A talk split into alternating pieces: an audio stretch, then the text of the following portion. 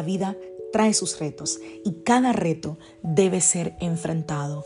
Cada día es diferente al anterior y para cada día necesitamos una palabra de Dios. Por eso el devocional de hoy es una palabra para ti, para cada día, porque Dios quiere hablarte hoy y lo va a hacer a través de su palabra. Por eso, escucha el devocional de hoy.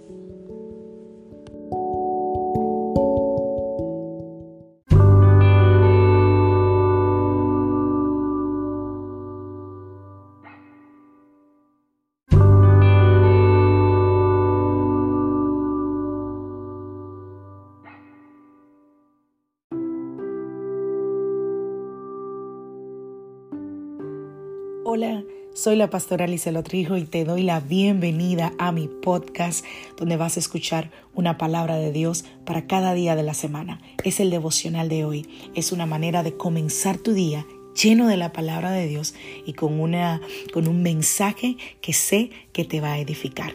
Dios te bendiga. Aquí el devocional de hoy.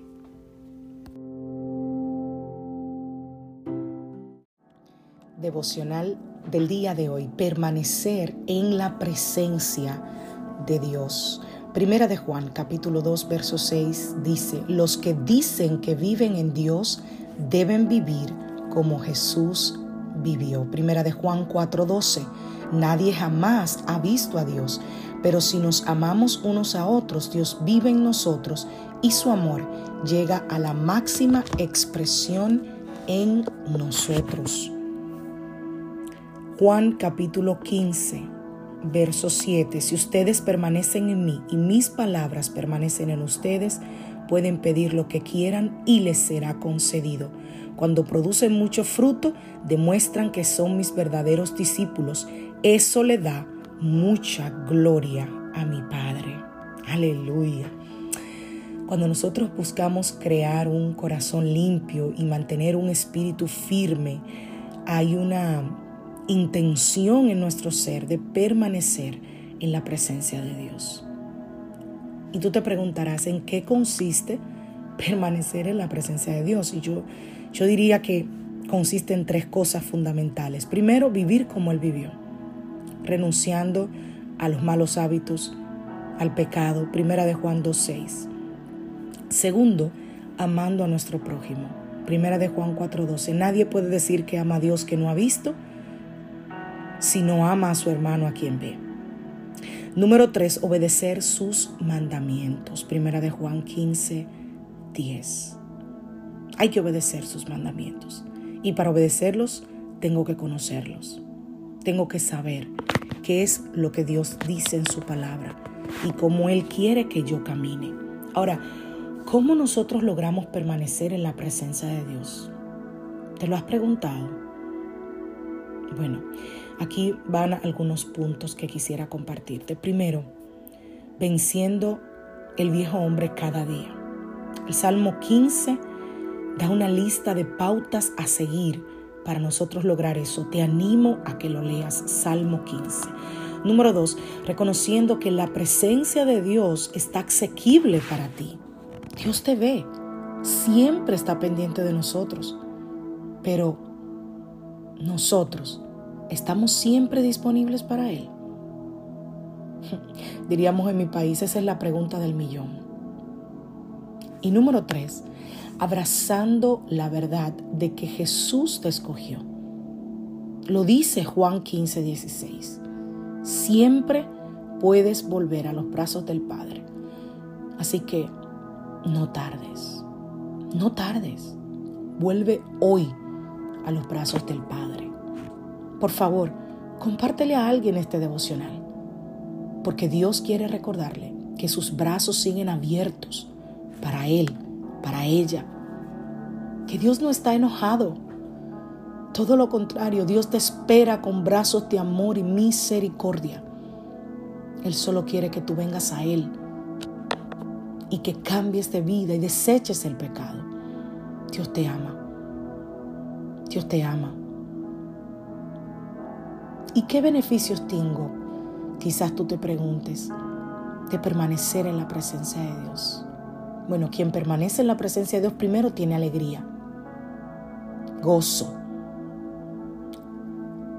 Segundo, da frutos, tiene frutos. Quien permanece en la presencia de Dios, tú lo puedes ver porque da frutos. A su alrededor es como un árbol. Cuando, cuando decimos, wow, ese árbol está preñado, ese árbol está lleno de frutos, así es alguien que está lleno de la presencia de Dios. Tú lo ves y puedes reconocer que es alguien lleno de frutos. Número tres, parte de los beneficios de estar lleno de la presencia de Dios es que tienes oraciones contestadas. Dios contesta las oraciones. Número cuatro, no hay condenación, Romanos 8.1. Cuando estamos llenos de la presencia de Dios, no hay condenación. Y número cinco, somos una nueva creación. Segunda de Corintios 5.17. De modo que si alguno está en Cristo, es una nueva criatura. Así que siempre que busquemos a Dios de todo corazón, lo vamos a hallar familia. Y permaneceremos en Él al vivir conforme a su corazón. Quiero terminar con este verso que es uno de esos versos que remueven mi alma. Salmo 139, 23 y 24. El salmista exclama, examíname, oh Dios y sondea y evalúa mi corazón. Ponme a prueba y evalúa mis pensamientos. Oh mi Dios, esto es para otro devocional.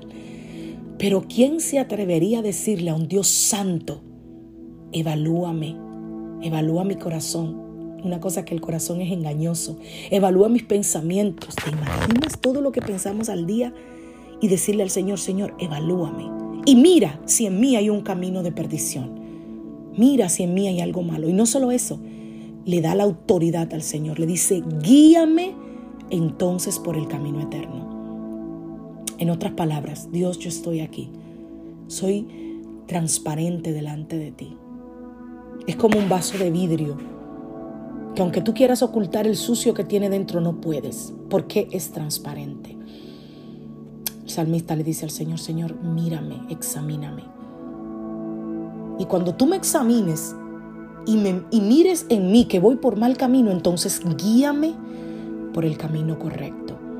¿Será que tú puedes hoy decirle al Señor, Señor, examíname y mira lo que hay en mí? Tienes que ser valiente para hacer eso. Y guíame, o sea, en otras palabras, y dime lo que hay malo aquí y ayúdame, porque yo quiero ir por el camino correcto. Ojalá y oremos como el salmista esta mañana. Que Dios te bendiga, que Dios te guarde. Soy la pastora Lizelot Rijo de la iglesia Casa de Su Presencia desde Greenville, South Carolina. Estamos ubicados en el 611 Richardson Street en Simpsonville, 29680. Nos reunimos cada domingo a las 5 de la tarde, así que desde ya te extiendo la invitación para que este domingo nos acompañes. Que Dios te bendiga, Dios te guarde.